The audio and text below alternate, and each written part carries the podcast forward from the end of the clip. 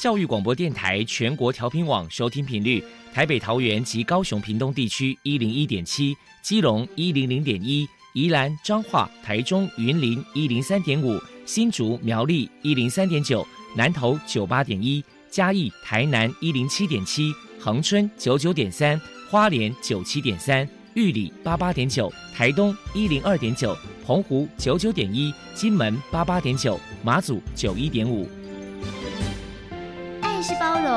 爱是牺牲，爱是分享，爱是服务。因为爱，特殊教育充满了无限的可能。用爱关怀身心障碍同学的未来，用心倾听资赋优异子女的心声。欢迎老师、家长、同学们，大家一起加入特别的爱这个大家庭。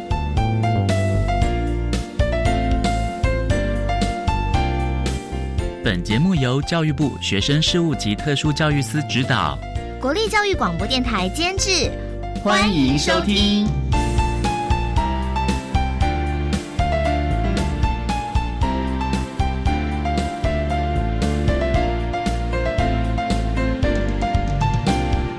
因为爱，我们在空中相聚，欢迎您再度收听特别的爱，我是小莹。这个节目在每个星期六和星期天的十六点零五分到十七点播出。在今天节目中，将为您安排三个部分。首先，在“爱的小百科”单元里头，波波将为您安排大树抱抱单元，为您邀请苗栗县视觉障碍者福利协进会的黄秀琴女士，为大家分享视障儿家长的教养经验，希望提供家长老师可以做参考。另外，今天的主题专访为你安排的是《爱的搜寻引擎》，为你邀请静宜大学资源教室的辅导老师叶淑文叶老师，为大家分享培养建构面对人生的能力，谈高等教育阶段视觉障碍学生辅导以及支持服务的相关经验，希望提供家长、老师还有同学们可以做参考。节目最后为你安排的是《爱的加油站》，为您邀请获得一百零七年优良特殊教育人员荣耀的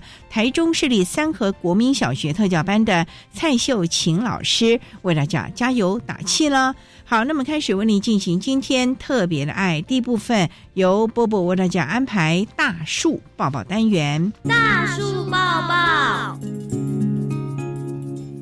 特殊儿的父母辛苦喽。我们将邀请家长分享教养的技巧、情绪舒压、夫妻沟通、家庭相处，甚至面对异样眼光的调试之道。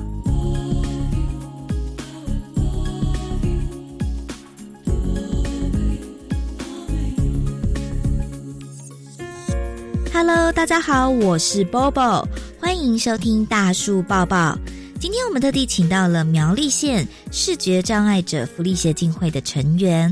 黄秀琴女士，来到节目现场跟大家分享视障儿的家长教养经验谈。黄女士的女儿玉凡今年三十岁，是一名视障歌手。首先，我们先请黄女士来谈一谈，当初知道孩子有视觉障碍，当时内心的心酸跟难过是如何走出来的呢？当初就是生出来的时候，他是弱视，一只眼睛就是已经视网膜剥离了，然后另外一只眼睛视力很弱，大概零点零多吧。一接触到这个消息的时候，觉得不能承受啊，觉得好像晴天霹雳一样。后来想说，既然遇到了，还是要面对，尽量就给他需要说，看他哪一方面需要，就给他。因为我自己也是视力不好啦，也是有一点弱视。所以我比较知道智障朋友的心态大概需要什么，所以就往这方面多给他关心、多关怀这样。到了他十四岁的时候，因为学校一场流行性感冒，他一场高烧，结果烧退下来的时候，他说：“妈妈，我看不到了。”他刚开始接触到的时候，一直以为说今天他看不到，明天应该就看得到了，结果到现在都还是看不到。所以那一段时间算是我们的黑暗期。一直觉得他这样怎么办呢？其实我心里是很着急、很无助的，一直觉得好像没有未来。可是面对他，我们又不能这样子就放弃，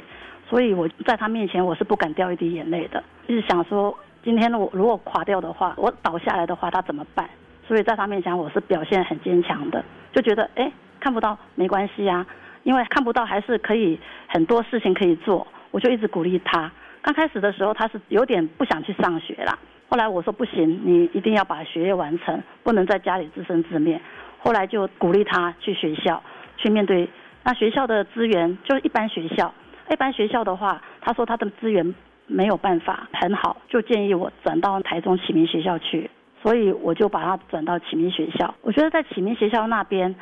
我觉得他重新找到了他的自信。因为他看不到的时候，他会很害怕面对一些正常的人的朋友、同学那些，他觉得一直要麻烦别人，跟人家不一样。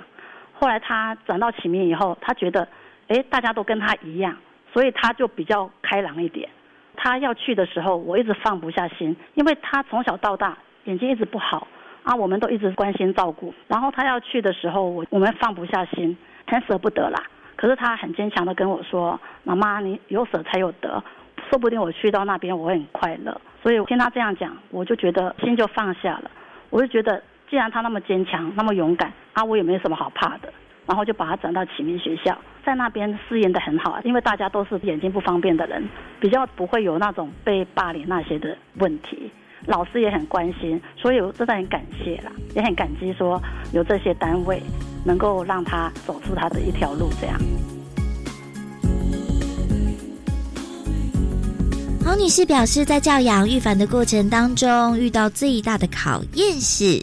遇到最大的考验就是他心态的问题，因为他眼睛看不见嘛，一定是会自卑啊，自尊心会受损啊。然后面对一些朋友的话，人家都是用异样的眼光去看他，他自己心里会有所冲击。然后我是想说，尽量就与他心境的问题跟他沟通，跟他做建设，因为我以前也是眼睛不方便。所以我会希望他不要说一直钻牛角尖，就尽量带领他。比方说小时候我就带他出去多走动，多去接触一些人群啊，然后多去触摸一些东西，然后让他感觉到说世界是多彩多姿的，然后会注意他的人格发展呐。我觉得人格发展很重要，如果人格发展正常的话、正确的话，他就不会思想这些方面比较不会偏激。会比较快乐一点呐，然后还有一个就是上学的时候，他是在一般学校嘛，就是同学们霸凌的问题 也是蛮头痛的。上学的时候，同学会觉得他跟人家不一样，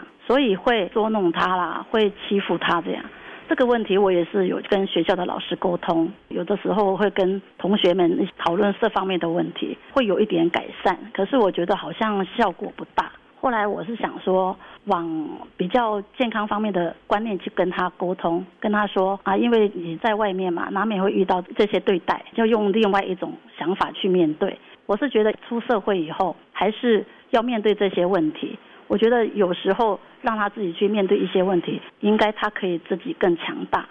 以后面对这些问题的时候，他也比较能够知道要怎么面对，那心境方面也可以比较能够接受。后来他遇到这些问题的时候，有一次就问他说：“你觉得这样同学欺负你这些，你会很难过、很伤心吗？”他回答我的意思是说：“其实就把他当做说同学都跟他玩就好了，因为这样想的话就不会觉得怎么样，觉得他蛮健康的，所以我就没有把他保护的太好太好这样子啊。”接下来我们请黄女士分享一下，由于玉凡本身是独生女。当他与同才之间的相处互动，您的交往诀窍是什么呢？就是因为生到他眼睛不方便这样子，所以我就不敢再生了。因为我想说，每一个都遗传这样子的话，我觉得我自己也很愧疚。他也是一辈子都这样子，也是一种负担，所以我没有再生的那种想法。我就想说，全心全意照顾他。因为他一个人嘛，没有兄弟姐妹。小时候我就发现他有音乐方面的一点天分，然后又没有兄弟姐妹的陪伴，所以我就想说用音乐陪伴他。小时候我就让他去学钢琴，可是他视力不好，弱视很严重嘛。然后老师也不知道怎么教。很小的时候，大概六岁的时候，我送他去学钢琴。那钢琴老师说他不知道怎么教，哎，因为玉凡他可能是眼睛的问题，很内向。可能也看不到谱啊，老师觉得有点头痛，他不知道怎么去教导他，然后就说可不可以长大一点再看看。后来我就在家里买一台钢琴给他玩，我想说用这个音乐来陪伴他，最少他不会这么寂寞，多让他跟我姐姐啦、我弟弟他们的小孩多跟他们玩呐，让他有跟别人相处的有团体生活啦，有跟别人相处的那种关系，不会说一个人太孤僻这样。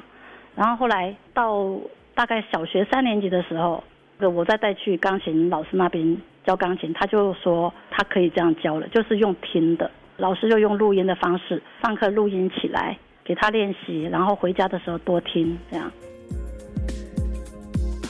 另外，如果是针对玉凡的情绪上的问题，你用什么样的教养方法？情绪上的问题，他还好，因为从小到大是我一直都在身边陪伴他，所以我觉得当他的朋友是很重要的，就是多跟他聊天，不要让他有压力，好像有恐惧跟我们说话，我就尽量就当他的朋友，有什么就跟他多聊，尽量想办法让他讲出他心里所想的是什么，他心里的声音。让他讲出来，然后我们就可以知道他心里在想什么，然后可以适时的给他一些不好的给他纠正，好的给他鼓励，给他加油。这样，我觉得他还好，一路走来的话，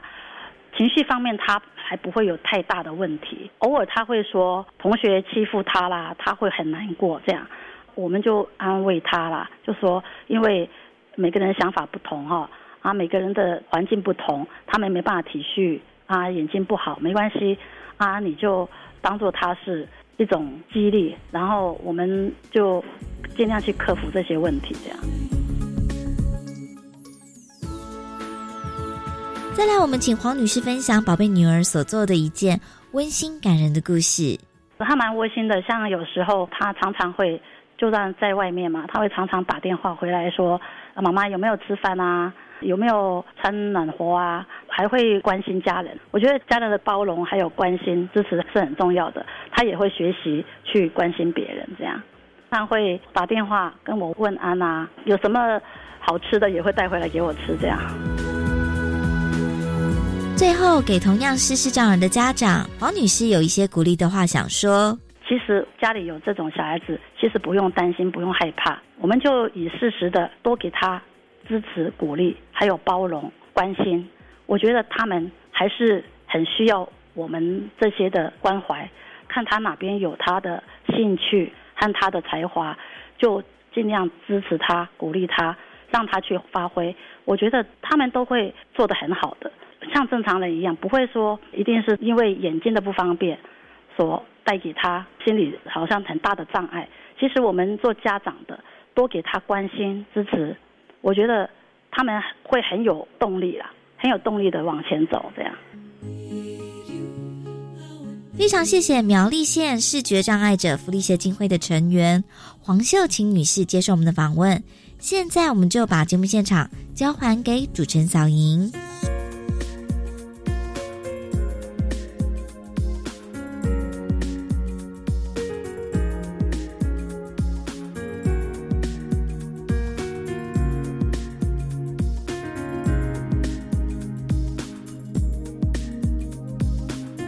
苗栗县视觉障碍者福利协进会的黄秀琴女士以及伯伯为大家分享的视障儿教养的经验，希望提供家长、老师还有同学们可以做参考喽。您现在所收听的节目是国立教育广播电台特别的爱，这个节目在每个星期六和星期天的十六点零五分到十七点播出。接下来为您进行今天的主题专访。今天的主题专访为您安排的是《爱的搜寻引擎》，为您邀请静宜大学资源教室的辅导老师叶淑文叶老师为大家分享培养建构面对人生的能力，谈高等教育阶段视觉障碍学生辅导以及支持服务的相关经验，想提供家长、老师还有同学们可以做参考喽。好，那么开始为您进行今天特别爱的主题专访，《爱的搜寻引擎》。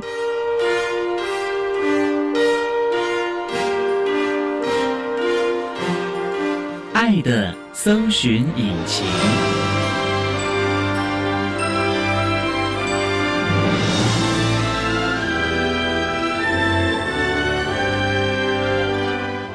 今天为大家邀请到的是静宜大学资源教室的辅导老师叶淑文叶老师，老师您好。主持人好，各位听众朋友，大家好。今天啊，特别邀请老师为大家来分享培养建构面对人生的能力，谈高等教育阶段视觉障碍学生辅导以及支持服务的相关经验。那首先啊，要先请叶老师介绍静宜大学。我知道是在台中，可是台中其实蛮大的嘞。是，到底在台中什么地方？而且台中的大学好多哦。是，静宜大学位在台中的沙鹿区。那其实我们临近就是台中的航空站。附近这边现在有很多很有名的景点，像是台中的高美湿地啊，还有全国现在唯一海景的成品书局，其实也在学校的附近，所以很繁华嘛。是，而且我们现在搭公车非常的方便，就公车直接就在学校的门口下车了。哇，过去没有哈。是这几年其实交通上面非常的便捷，那包括公车也都有无障碍的设施，轮椅要上下也都很方便。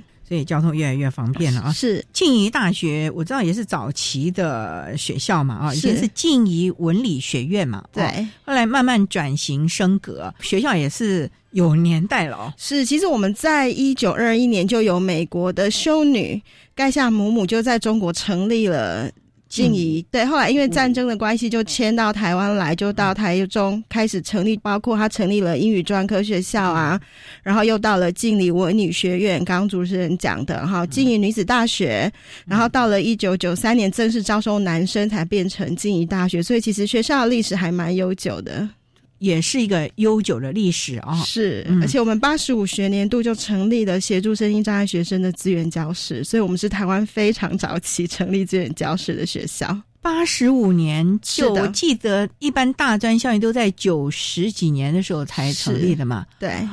为什么？那时候因为。我们的校长李建宏校长，其实他非常的希望能够在高等教育对生障学生做更多的协助，特别是当时候因为视障的学生、听障的学生，其实在高等教育的部分比较没有那么多开放的学校可以招收。进因为是天主教学校，希望说可以为这些学生也许多一点机会啦，所以其实学校八十五学年度就成立了资源教室。那这个部分除了教育部提供资源之外，其实学校另外挹注了非常多的软体跟硬体的设备哇，所以说是特别特别的为孩子们提供了更多元的支持服务。是我们希望尽量做到。那么，那目前静怡有多少院系啊？我们目前总共有六个学院，有二十三个系所。哦，那也不少了。是还是以偏文理了吗？啊，没有，我们其实现在有资讯学院啊，管理学院啊，现在还有国际学院。其实现在的科系都还蛮丰富的。全校大概有多少孩子啊？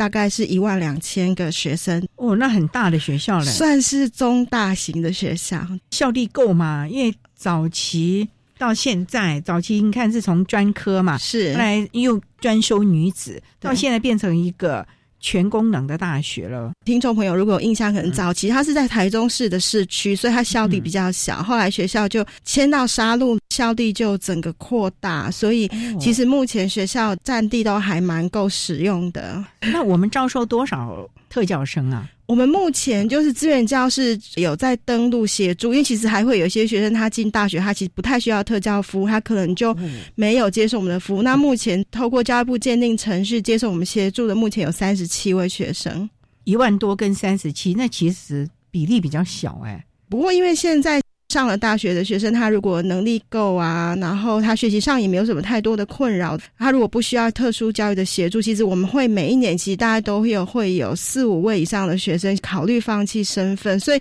这只是名义上面登录是三十七位，但实际上就是真的他有身心障碍证明，可能不是只有这个数量啊。不过最重要还是要看孩子的意愿嘛。是，对。那目前静怡有多少障碍类别的孩子啊？我们的障碍类别其实还蛮丰富，因为我们学校开放的原则，它就是会希望各系考虑学生的特质跟适性，尽量开放。所以，我们目前有视障生，那视障生里面当然包括弱视跟全盲的孩子。那我们有听障生，那听障生也有比较重度需要依赖手语沟通的孩子。那还有一般会常见的肢体障碍啊、身体病弱啊、情绪行为障碍啊、自闭啊、脑麻。学习障碍、多重障碍的部分，我们都有，其实还蛮多元的啊。是在静怡的校园里悠游的学习了啊。是好，那我们稍待要再请静怡大学资源教室的辅导老师叶淑文叶老师，再为大家分享培养建构面对人生的能力，谈高等教育阶段视觉障碍学生辅导以及支持服务的相关经验。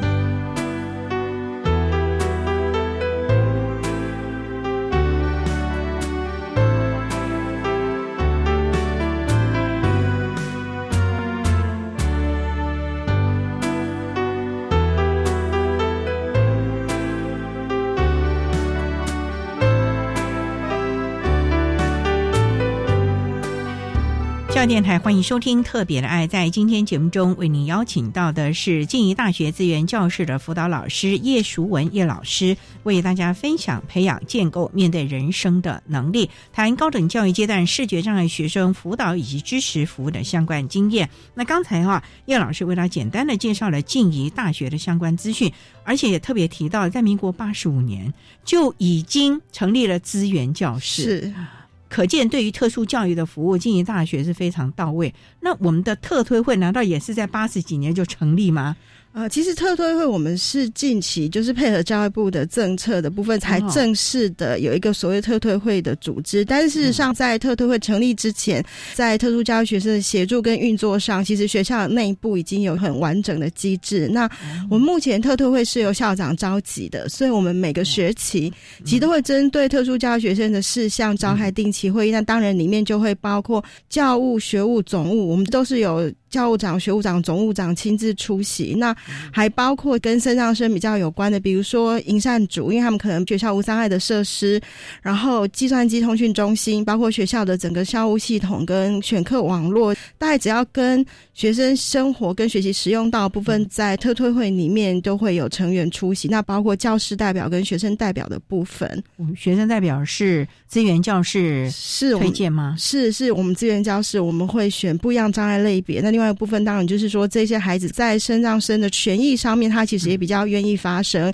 也比较愿意参与学校的运作的一些学生，就比较积极的。是，那也想请教啊，您刚才提到了像学校的无障碍设施，那我们今天主要是针对视觉障碍的孩子嘛，无障碍设施就特别的重要。那静怡虽然是从台中市区迁到了沙鹿了啊，可是早期大家在建筑法规上，好像对无障碍并没有那么的。强制要怎么样怎么样？那静怡的这些校舍可以符合我们的无障碍吗？我们目前在教育部的系统检视上，其实我们已经超过百分之九十五是符合建筑法规的规范。这几年，我们也从早期比较旧的建筑物的部分开始更新跟改善。那学校除了依据建筑法规的部分，其实我们也会邀集学生做一些设施上面的讨论。那当然，学生会建议的方式，可能我上课，我马上遇到任何的困难跟问题，我马上反映给资源教师。那我们跟学校的合作是，我们只要反映给总务处营善组。他会马上针对学生建议的项目重新进行调查、跟设施、跟改善。那这一部分当然就是我们很谢谢教育部的支持，因为教育部在无障碍的部分有给一些经费的补助。但是我们学校经营大学本身，其实因为学校非常愿意投入，所以即使说他可能不在年度计划，或者是突然偶发的一些需要改善的事项，其实学校都非常愿意用学校原有的预算跟经费做一些设施的调整。所以目前学生在学校整体设施的运作上。面其实我们没有遇到太多学生觉得困难，或是学校觉得没有办法改善跟处理的部分。所以也就是说，有这个行动不便的孩子们，他们在学校的每一层的教室，他都可以无障碍的通行，甚至于如厕啊，甚至如果他住校的话，相关的设施都够了。是我们目前教学大楼啊，学习的部分跟住宿的部分最基本的，比如说无障碍电梯、无障碍的停车位，必须要有的相关的引导设施部分都是有的。那住宿的部分的话，我们学校在宿舍的更新上面，或是后来重新新设立的宿舍，其实都一直有考虑到无障碍宿舍的议题。所以其实我们目前光无障碍的床位只有三十几床，都足够于用，甚至于身上生本身使用不完，其实我们也开放给一。班的学生或是外籍生在事后可以做递补，那也有机会让身上生。其实他在宿舍里面不会只有遇到特殊教育的学生，他会遇到一般科系的学生，甚至于我们有学生，因为他念外文系，他的室友可能是韩国人啊、美国人。那学生就跟我说，他觉得也还蛮有趣的，所以其实那是另外一个还蛮共融的状况。所以宿舍的部分，其实目前我们也没有遇到太大的困难跟问题。最重要的就是学校非常有心的来处理硬体方面甚至软体方面的问题了啊！好，那我们稍待再请经营大学资源教室的辅导老师叶淑文叶老师，再为大家分享培养建构面对人生的能力，谈高等教育阶段视觉障碍学生辅导以及支持服务的相关经验。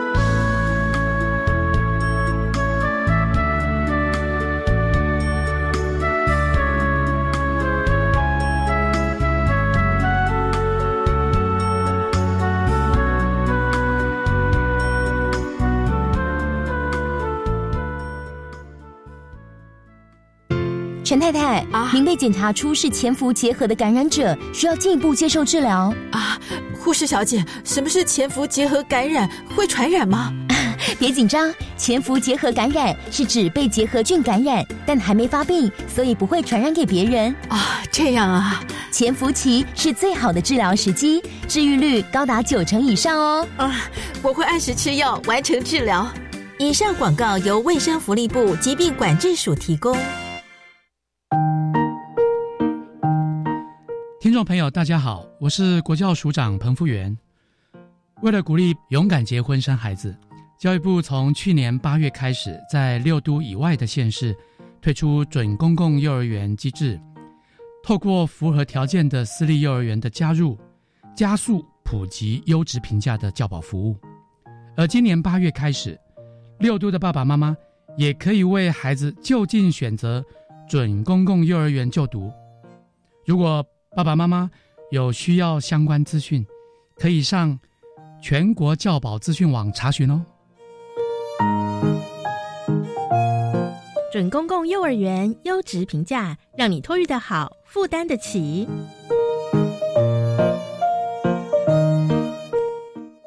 以上广告由教育部提供。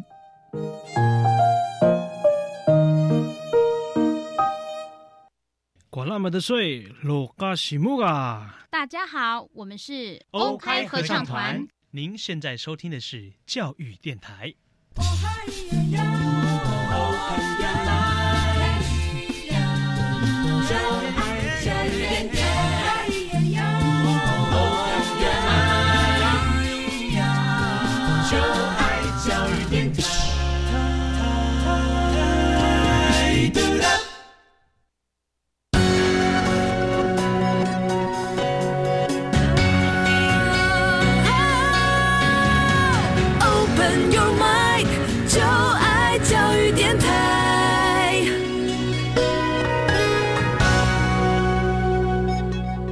电台欢迎收听《特别的爱》这个节目，是在每个星期六和星期天的十六点零五分到十七点播出。在今天节目中，为您邀请静宜大学资源教室的辅导老师叶淑文叶老师，为大家分享培养建构面对人生的能力，谈高等教育阶段视觉障碍学生辅导以及支持服务的相关经验。那刚才在节目的第一部分，叶老师为大家简单的介绍了静宜大学针对特教学生所提供的支持服务啊。那我们今天主要而是针对视觉障碍，那想请教静宜大学针对我们视觉障碍的学生会提供哪一些的服务？例如说，他前一个阶段的转衔，你们是不是就提早知道这个孩子可能是全盲还是弱视？有没有住宿需求？还是他要在外面租屋？哦，这可能都要先弄清楚吧。视障学生入学前，我们大概在六月份的时候，会透过学校的招生单位，我们就会先拿到，就是已经确定他透过身障真是录取了我们学校，而且已经确定他来就读，因为中间还会有一段就学意愿调查的阶段，所以我们拿到名单的时候，学校这边的名单一定是他确定要就读。同时，呃，我想家长可能也会知道，就是我们其实有一个教育部的转衔系统，我们会同时在转衔系统上面比对，就是还有没有学生不是透过。这些真实管道进来的，那老师已经预先把他高中一些资料转到大学面来。那这个动作其实我们是整个从六月份到九月份一直持续会在做，因为老师的资料是随时会进来的。或者是说，我们中间也会有确定孩子要来念，甚至还没有确定之前，都会跟我们联络。所以在六月份开始到八月中间，大概是我们会开始跟学生个别或是跟家属个别做一些联系跟讨论。那当你就诚如主持人说的，我们大概会去理解一下孩子实际上的视力状况。那他来这边念的科系，跟他对于这个科系的期待，那有没有特殊他觉得比较担心的事前的准备的功课，或是说生活准备的一些议题？那也跟他做一下学校资源介绍，所以可能就会讨论第一个学习辅具的部分。嗯，你是不是有哪些学习辅具是需要透过教育部的辅具资源系统提供资源？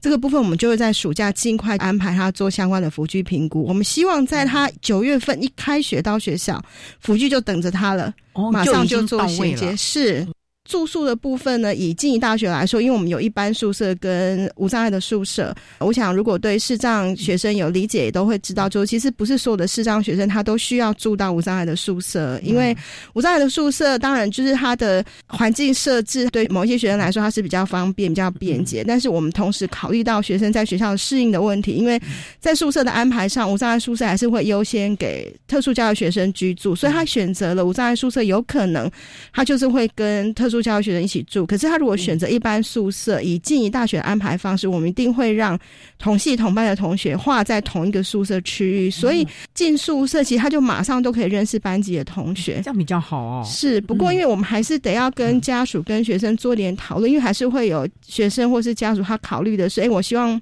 环境要更好啊，比如说卫浴，希望就是在寝室里面是套房式的啊，或者是说，哎，我就不希望寝室里面有那么多同学啊，因为可能一般宿舍要住到三个同学，可是他住无障碍宿舍，他有可能连他跟另外一位室友，所以这部分我们在六月份到八月份之间都会跟家属先做一些理解跟讨论，也是做一些入学前的准备的工作。那他如果要外面住宿呢？这个部分其实会做一些讨论，当然我们会跟家长做一些理解，就是为什么会想要住外面，因为原则上学校会尽量保障大一的学生都有宿舍住。那如果了解学校是，那如果你是领有身心障碍手册的孩子，只要你在学，我们学校是保障你住宿的，所以即使你在学期间，是每个学期都会有。是的，所以我们会跟家属做点讨论，就是说，那你住到外面去考量的部分是什么？比如说，我家长就是说啊，因为我的孩子很不会整理环境，会把环境弄得很脏，室友会。讨厌他，那像这个，我觉得都可以再做一点沟通跟讨论。就是我们可能要考虑的是，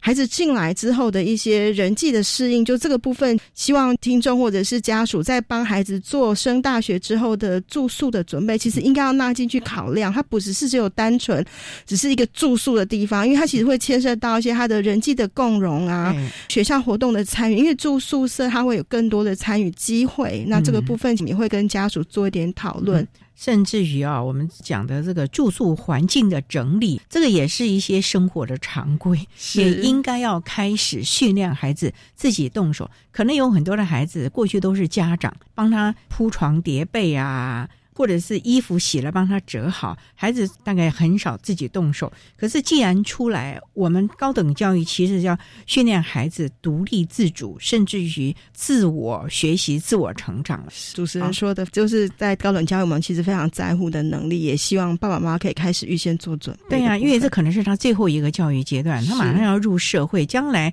遇见的人更多，职场上的淬炼也更多了。没错。不过老师，那我也想请教了啊，是那像这些。孩子如果有通勤，甚至他就在学校里面，我们这样视障孩子啊，很重要一个定向行动。这个部分有没有提早请他来学校了解一下路线，例如宿舍啊、学生餐厅啊？甚至于到外面总是要压压马路啊，了解一下学校附近有些什么样环境，去高美湿地玩耍啊，什么之类的吧。是我们其实在他确定要入学之前，我们当然就一个很重要的重点就是讨论他的定向行动能力的部分。那我们目前的做法是校内的部分是由资源教师来协助，也就是说我们会在八月份就是在已经可以拿到学生课表的时候，因为其实学校很大，我们不太可能在短时间让他能够在学校里面行动。自如，所以我们一定安排的动线就是他大一所有的课程的动线。礼拜一你该怎么走，礼拜二该怎么走？那你所有会用到的设施，比如怎么从宿舍到教室，怎么从宿舍到餐厅，怎么样去邮局？学校里面邮局其实还蛮重要，学生要领钱嘛。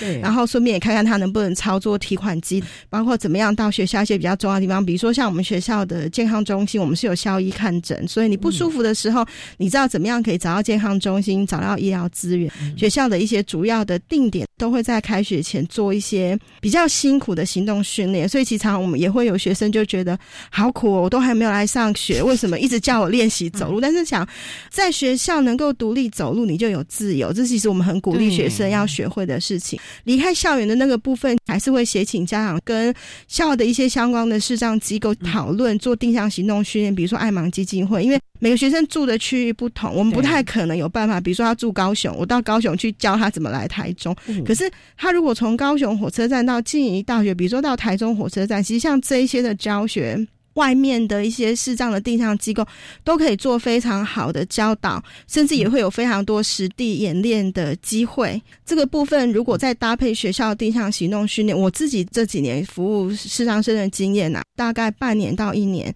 学生可以完全独立。其实像我们学生住高雄，全盲的学生他可以自己搭统联转高铁，可以自己回家，实际上是不需要协助。他进到学校之后，他也有办法拿着手杖咚咚咚就到他的宿舍，甚至就到教室。每一年还是看他修课的教室都会变动，但是因为每个教室外面都会有点字门牌，那我们会告诉他学校的点字的规则跟教师规则，哪一栋他是怎么安排的。所以其实很多学生是到大二以后，他拿到课表，他自己看一下啊，哪一间教室。大家就没有太多的问题。那如果真的有，他会再来告诉我们，就针对那几个教室再做一些特别协助。那可能也会有听众很好奇说：“哎，那他如果是今天他要到校外去参观啊，那像这些都可以安排，请同学在做校外的部分的带领。但是原则上面，我们还是会尽量进到进大学校门之后，你就开始练习，我可以自己在里面很自由的行动，这是我们很希望努力的目标。这个很重要了，自由的行动，你才有自主权嘛。是好，我们稍待再请。静宜大学资源教室的辅导老师叶淑文叶老师，在为大家分享培养建构面对人生的能力，谈高等教育阶段视觉障碍学生辅导以及支持服务的相关经验。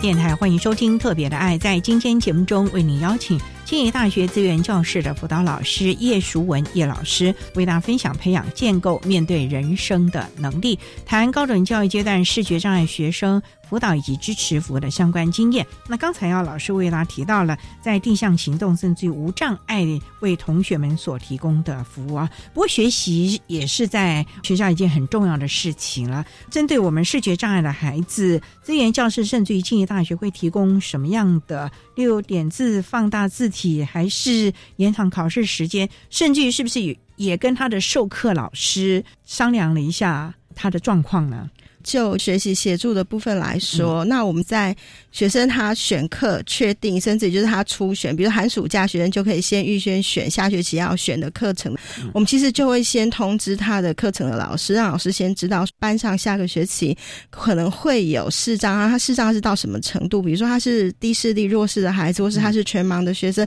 他会修老师你的哪一门课？我们会提供哪一些协助给老师？那这个部分是希望让老师可以预先在课程上做一些准备跟。安排，那等到开学之后，就是他的课程选择确定之后，我们还会再正式通知老师一份。老师，你班上有哪一位同学，他的视力状况如何？那他有哪一些学习特质？就比如说，有的孩子可能。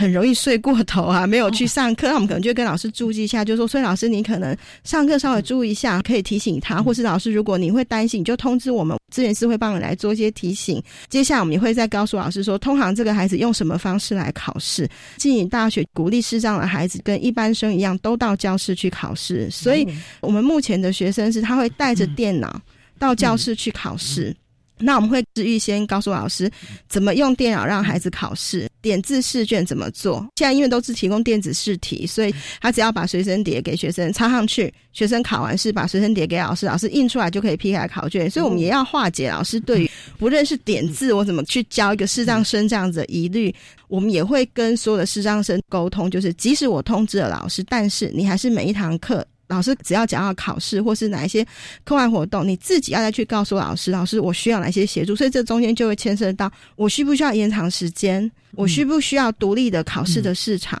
或是老师我没有在课程上面需要其他相关的协助？这个部分我们会先跟老师做一点沟通，但是主要还是希望学生主动再去跟老师做一些确认。所以延长时间，或是说他需要放大的试题，或是他需要点字试题，这个部分都会预先做沟通。那教科书的部分，如果说他是低视力的孩子，他还是需要像一般的学生一样自己去买课本。那买了课本，目前教育部会提供辅具，所以你可以选择。你习惯的方式，比如说我是用放大镜啊、手持式的扩视机啊，或者是我就是希望能够放大。那如果说你希望能够做纸本放大，其实资源教室也都会提供免费的影印跟放大的设备。那这个部分学生都是可以自由使用。那如果是点字书籍这个部分，资源教室会跟学生确认。上课用书会由我们来采购，采购之后我们会直接送到教育部规定的制书单位，像这几年大概就是丹阳大学，请他们帮忙制作。他会直接就把制作好的点字书，因为现在都是用电子档，所以他会直接 mail 给学生。可能还是有学生就会担心，但是我有的老师可能不会预先告诉我教材是什么，可能今天突然上课就发了两页教材，这个部分你就是送到资源室来。资源室我们就会做一些转移，就尽量赶在你下一次上课之前还有时间让你预习。那像现在，因为经营大学很推动数位教学，不多数老师其实会提供电子教材，就挂在教学网页上面，所以学生是可以直接上网去下载他的相关的 PPT 啊，或者是档案。那如果说是全盲生不太方便阅读的，或有一些图片的部分，送到资源教室来，我们都会帮忙再做一些转译。那如果有图形、图片的部分，我们也会在佐以文字或是。找协助的同学帮视障同学做一些口头上面的描述。所以教材做这个部分的处理，那考试跟成绩的部分，原则上面我们不做特别，因为你是视障生，所以你同学考六十，你只要考五十分，我们的标准事实上是相同。但是我们希望做的是给所有的视觉障碍的同学一些知识性的服务，比如说你需要延长考试，需要有人帮你做板书的抄写，我们提供你这些协助，然后让你尽量能够达到老师规定的标准。但是当然还是会遇到一些课程上面的确视力的限制，比如说我们。多学念中文系呀，中文系可能有一门必修课叫文字学，那他是要看古字，要写古字。那像这门课，当然学校就会让他有替代性的课程，所以同学都可以跟老师沟通。那大学的部分，还是想跟听众朋友分享，就是大学的授课跟评分全都在老师的手上。我们能够给老师建议，但是不能够要求老师你一定要如何。这个部分就是只要你好好跟老师沟通，因为这上面我们都觉得不太会有太多的问题。重点就是你要拿出你的诚意以及学习的态度是没有错。好，稍待，我们再请庆应大学资源教室的辅导老师叶楚文叶老师，再为大家分享培养建构面对人生的能力，谈高等教育阶段视觉障碍学生辅导以及支持服务的相关经验。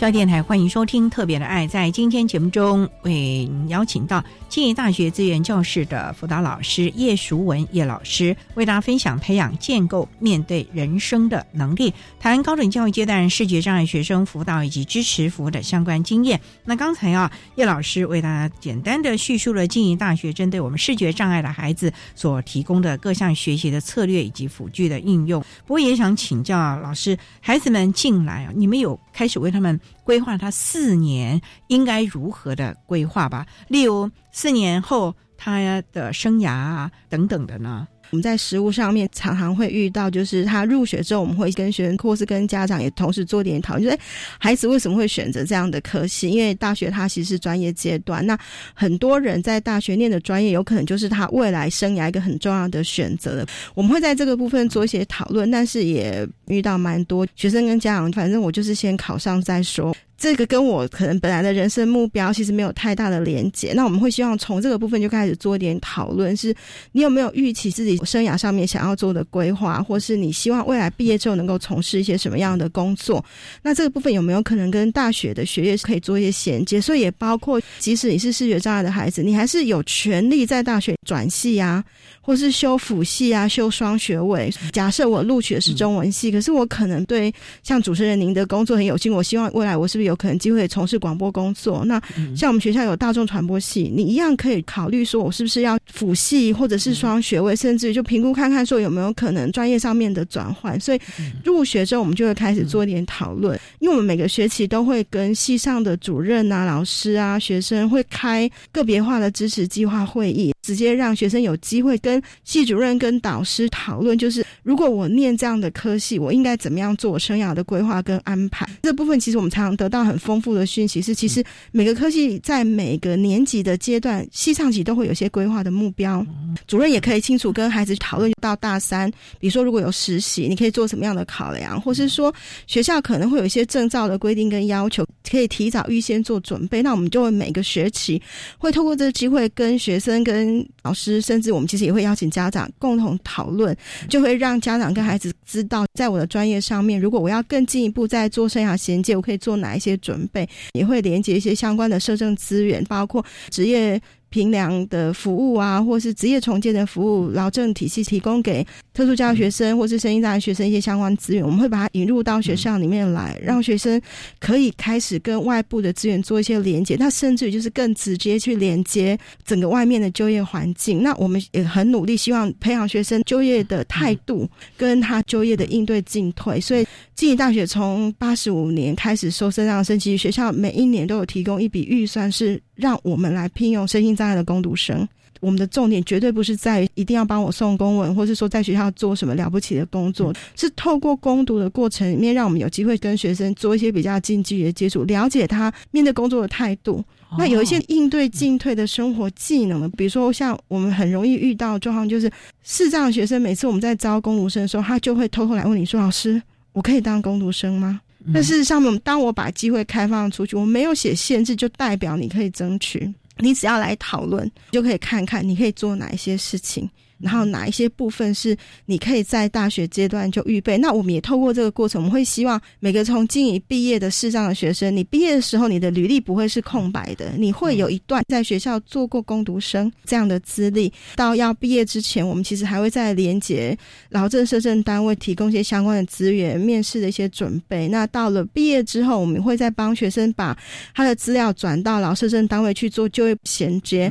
那我们也会征询学生的意见，就是说你愿不愿意。留下你的联络方式，继续跟学校保持联络。其实我们还是会有机会可以收到劳政单位啊，或是一些民间机构，它开放给视觉障碍学生的职缺，或是他们需要有这样的特殊的人才。那当我资讯进来之后，我有机会可以透过，比如说电子邮件，可以发给我们所有的毕业的学生呢，让学生有机会进一步的跟这些单位联络，扩大他求职资讯的来源。所以，其实我也有学生毕业两年就要考上公务人员，哇，那不错，是要分。发的时候，他就会想到：哎，老师，我能不能跟你讨论我适合去哪一些单位，或是我到哪一些单位，我可以做哪一些的准备跟工作。那当然，因为我自己本身没有在公家部门服务过，可是我有其他学校的同学，或是我们以前考上的师长生的学长姐。我们就会帮他做一些连接，让他有机会再做一点讨论。所以，跟学生在做生涯这部分的工作，其实很难定义说什么时候是结束的时间点。我觉得学生如果愿意的话，老师们其实都非常乐意，毕业之后还是能够做一些相关的协助。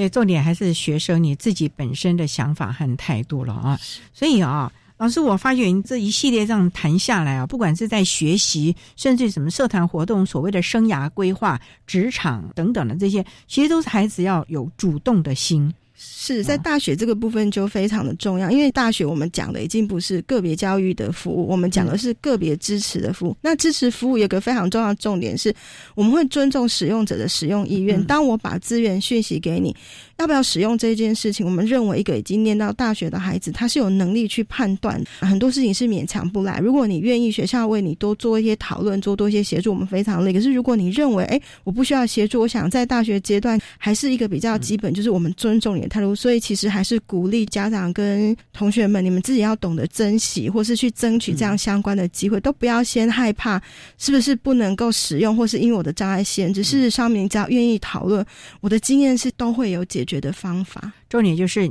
你有没有主动的心，有没有那份想要参与、争取的，甚至于给自己一些考验。甚至是训练，我觉得这样的一个精神和态度，才是我们在高等教育期望孩子能够具备的能力。因为你将来在职场，甚至人生当中，还是有很多的考验，或者是人我的关系，甚至于专业能力的要求了。对这个部分，可能家长要适当的放手了哦，是没有错。嗯，提供我们收音机旁的朋友们可以做个参考了。那今天呢，也非常的谢谢静宜大学资源教室的辅导老师叶淑文叶老师为大家分享的培养建构面对人生的能力，谈高等教育阶段视觉障碍学生辅导以及支持服务的相关经验。非常谢谢叶老师的分享，谢谢您，谢谢主持人，谢谢各位听众。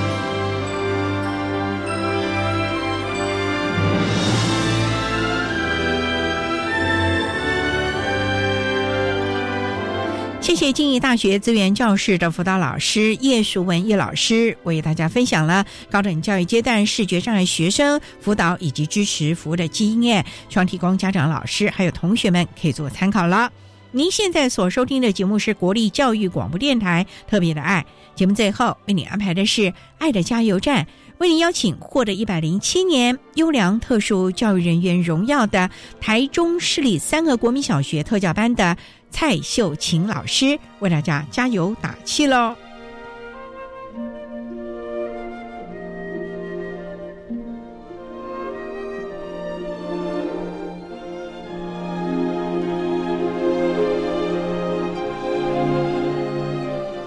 爱的加油站。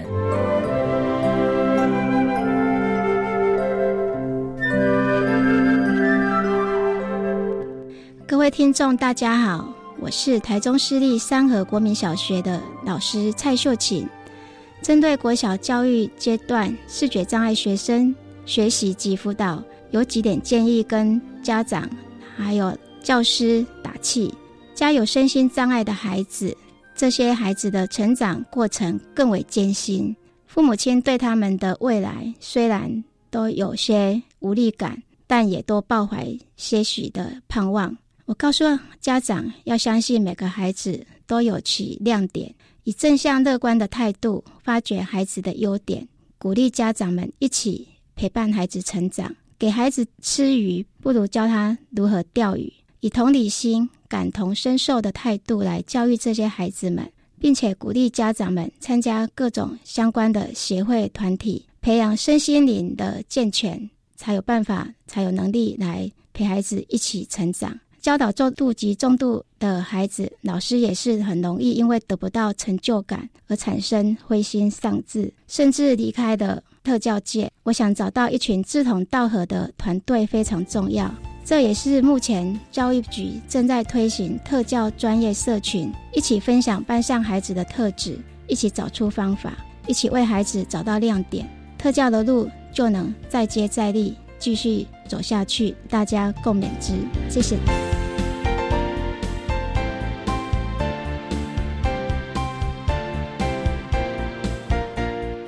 今天节目就为您进行到这了，感谢您的收听。在下个星期节目中，为您邀请获得一百零七年优良特殊教育人员荣耀的彰化县立万兴国民中学资源班的黄淑伟老师，为大家分享“不要急，同理心”。谈国中教育阶段学习障碍学生的教学策略以及注意的事项，希望提供家长、老师还有同学们可以做参考了。感谢你的收听，也欢迎您在下个星期六十六点零五分再度收听特别的爱。我们下周见喽，拜拜。